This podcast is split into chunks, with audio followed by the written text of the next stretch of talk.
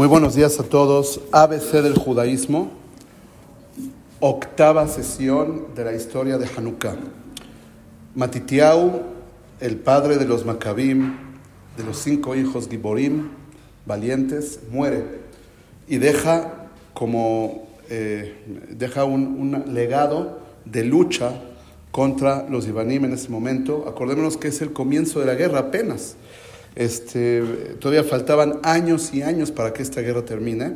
Sin embargo, el que queda al mando de, los, de la gente es Yehudá, Yehudá Maccabí, una persona temerosa de Dios, una persona valiente, una persona fuerte.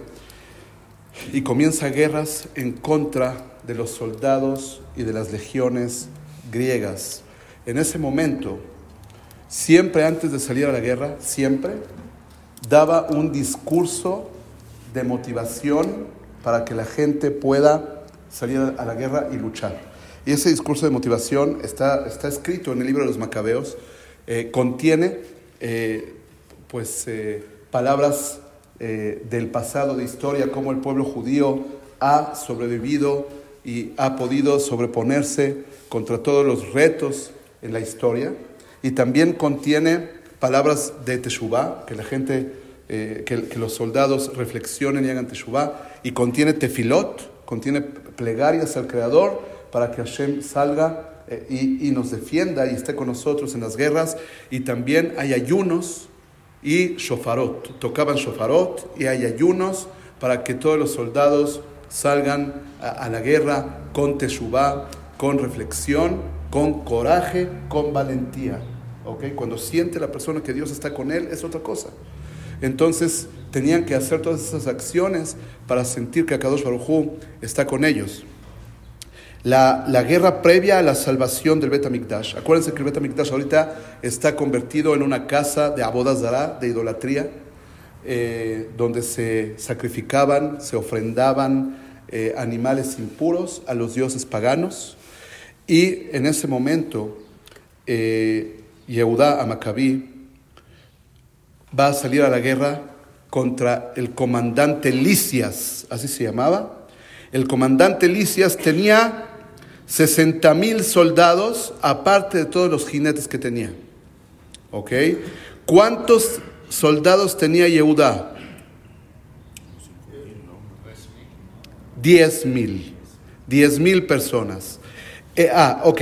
Licias tenía 60 mil soldados más, 15, más 5 mil jinetes. O sea, en total eran 65 mil contra 10 mil. O sea, la proporción era 1 a 6. 1 a 6. Y Yehuda Maccabí eh, hace tefilá a Kadosh Baruj y, lo, lo, alaba por las guerras que ya han ganado y le hace tefilá a Dios que por favor en esta ocasión no nos defraude, no nos decepcione y podamos ganarle también a ellos. Tenagam Israel. Da oh, eh, en esta ocasión también a este campamento frente en las manos de tu pueblo Israel, Eman, Yeboshu Kalemu, Berob Koham que se avergüencen y que se vayan apenados y que se vayan con vergüenza de nosotros que puedan escapar que tengan miedo, que caigan en nuestras manos. Hicieron guerra y Baruch Hashem ganaron. Eh, dice que, que murieron cinco mil personas en esa guerra y cuando vio Licias que estaban fuertes los, los, judíos, escaparon de ellos y en esa escapada es cuando Yehudá a reconquista Jerusalén y reconquista el Bet y sacan todas las, las piedras donde, que impurificaron los goim del Betamikdash, de acuerdo al alajá, tenían que, cuando entraron, dice que cuando entraron al Betamikdash y vieron lo que estaba pasando ahí, se rasgaron sus ropas y se pusieron tierra en sus cabezas de luto de ver cómo la casa de Dios se había convertido en un circo, en un circo, en una, una casa pagana, lo aleno, lo alejem, y en ese momento se ordena purificar el Betamikdash, se ordena sacar toda la abodazara del Betamikdash, se ordena destruir el altar porque se había impurificado y se tiene que construir otro altar a Kadosh Baruchu. Y en ese momento dice que pusieron las piedras nuevas como los profetas habían indicado en tiempos pasados y renovaron el servicio en el Betamikdash, volvieron a hacer todos los utensilios, pusieron una menorá que no era la menorá original, pusieron otra menorá que ni siquiera era de oro al principio, era de, hierro, de fierro. y dice el, el, libro de los macabeos,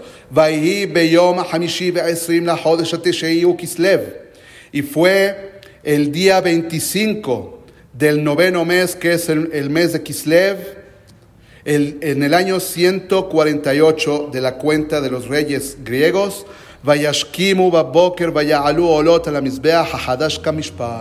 Se levantaron en la mañana, o sea, en la mañana del 25 de Kislev, reanudaron el servicio de Bet con ofrendas a Dios en el altar nuevo. Y dice, inauguraron el Mizbeach y alabaron a Dios con cánticos, con arpas, con flautas, con todo tipo de instrumentos musicales y se, tiraron al suelo y se apostaron ante Dios con mucha alegría por la salvación que les había dado a Kadosh Barujú. Fue una alegría muy grande, dice, como la fiesta de la fiesta de Sukkot. En la última fiesta de Sukkot, hace unos meses, estaban enlutados por todos los decretos de Antiochus y estaban en los, en los desiertos y estaban en las cuevas escondidos y no pudieron festejar la fiesta de Sukkot. Y, ordenaron que la alegría de la fiesta de Hanukkah sea la alegría en vez de la fiesta de Sukkot que no pudieron eh, haber eh, festejar en ese momento. Y algo muy interesante que se, menciona en el libro de los Macabeos 2, muy interesante, pidieron que se agarren Lulavim y Arabot en la fiesta de Hanukkah para sustituir como, como, como símbolo, como recuerdo, que en la fiesta de Sukkot no pudieron festejar por los desgraciados que, que tenían al pueblo de Israel eh, conquistado, ahora que, que, festejen los ocho días de Hanukkah, de acuerdo al libro de los Macabeos, fueron decretados para recordar los ocho días de la fiesta de Sukkot.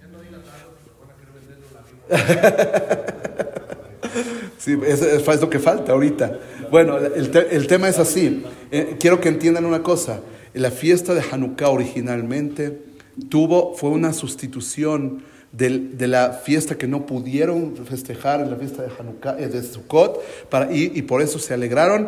Eh, de acuerdo a la tradición judía, la fiesta de Sukkot es la fiesta más alegre de todas las fiestas. La, alegría que había en la fiesta de Sukkot era algo fuera de lo normal. Y por eso, extrañando esa alegría, dijeron Jamín, vamos a festejar ocho días en, en Hanukkah por sustitución de la fiesta de Sukkot. Esa es otra explicación, porque son ocho días. Todos se saben la otra explicación, que no lo voy a mencionar ahorita, pero esta explicación es la que está escrito en el libro de los Macabeos.